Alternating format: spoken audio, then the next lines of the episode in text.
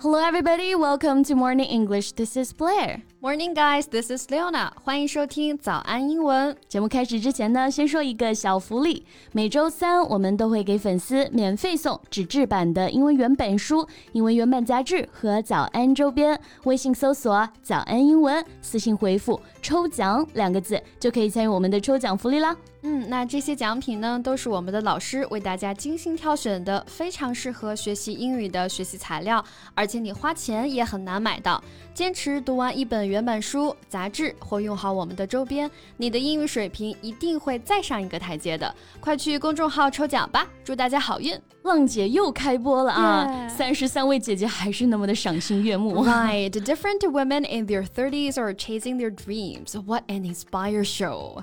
那贝贝，新一季里面有你喜欢的姐姐吗？ Yeah, the most impressive thing is the reunion of Qiu Cixuan and Li Caihua, who became famous in a phenomenal TV drama《回家的诱惑》。 品如和艾丽的世纪重逢，那必须得是名场面之一了啊。 Exactly, and even others cheered up for them on the side. Except for 猪猪 Right? she doesn't know who they are at all, not to mention their TV drama. right? But she's too frank to be blamed. 我倒是觉得她有一种坦诚直接的可 爱 Ah, 啊。啊，没错啊，每个人都有自己独特的魅力，and including those foreign actresses or singers. 这次呢，还请来了很多国际姐姐。嗯，开始走向世界了。 Right. So I like to talk about this show and those powerful women today. Sure，那我们今天的所有内容呢，都整理好了文字版的笔记，欢迎大家到微信搜索“早安英文”，私信回复“加油”两个字来领取我们的文字版笔记。 Yeah, so first of all, we have to say it's a phenomenal show. Right. 这档节目的确是一档现象级的节目啊，每一季都会引起全网的热烈讨论。 That's right, and as a variety show, it is an indisputable success. 综艺节目的种类很多啊，那姐姐的节目呢，其实就比较综合。It's like a combination of talent show and reality show. 没错，variety show 就是我们说的综艺节目。variety 嗯它本身就有综艺表演、杂耍表演这个意思。Talent 表示天赋、才能，那 talent show 哎，简单理解就是才艺表演了。啊，小时候的记忆又开始攻击我。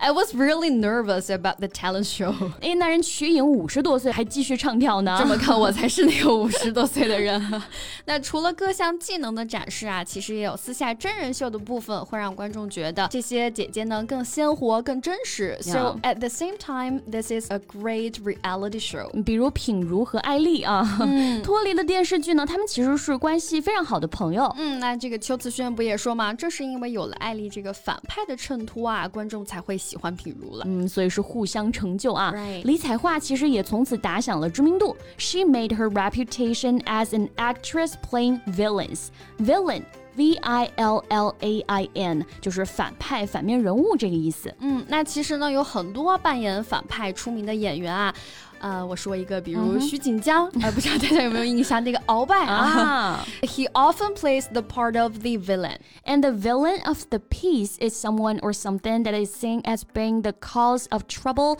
on a particular occasion。不仅仅有反派人物，the villain of the piece 这个词组呢，还可以表示首恶，就是我们说的祸首，哎，这个意思。没错，so for example, he was certainly the villain of the piece 啊，意思就是他就是那个罪魁祸首，或者某件事情是什么的祸因，让我想起来白冰冰女儿的绑架案，不知道大家有没有听过啊？ Yeah, I've heard about it. When her daughter was killed, the press was generally seen as the villain of the piece. 正是因为媒体的大肆报道，才导致歹徒最终失去耐心，杀害了他的女儿。 That's right。那这次节目当中呢，其实也有很多当了妈妈的姐姐啊。舞台上非常酷帅的卢靖姗啊，表演结束之后呢，还要去做那个喂奶的温柔的妈妈。唉，sometimes the huge contrast is the charm of the person，、 Right. 就这种反差的魅力啊。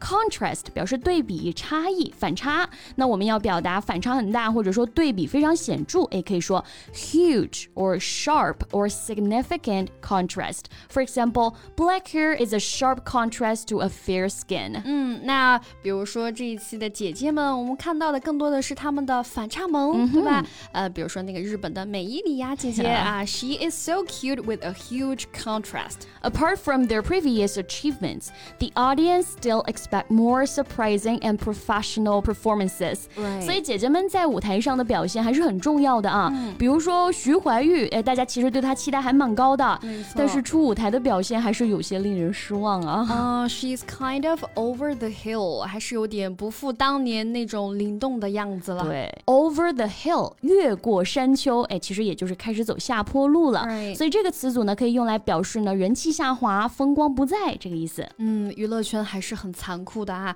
人气下滑，但是随着年龄的上涨，其实体力也会下降啊，所以 over the hill 这个词也可以表示过了壮年人开始体力下降这个意思。像我现在就实在是熬不动夜了 ，I'm a little over the hill to stay up too late。娱乐圈残酷，职场也很残酷啊。Some companies think that people in their fifties are over the hill and not worth employing。很多公司也不愿再雇佣年纪大的人了。啊、w e are not the spring chicken anymore，青春不 在。 Spring chicken 听起来还挺可爱的啊。It simply means young person，就可以直接指年轻人这个意思。 Mm, and even we're not spring chicken, but don't let anybody tell you you are ever past your prime. As Michelle Young said when she won the Academy Award. 让我想起了杨紫琼啊在奥斯卡上的发言。没错，past one's prime，意思是过了巅峰期嘛。那一个人怎么就不可以有好几个巅峰呢？哇，so inspiring! That's why someone would like to attend this show to make a comeback. Exactly, make a comeback 不仅仅是简单的回归，而是表示东山再起，也就是我们说的翻红。 Right. Everyone can make a comeback only if you have a good attitude and would like to work hard for it. 嗯，没错。那这些姐姐的再次出现啊，也引发了一波又一波的网络回忆杀。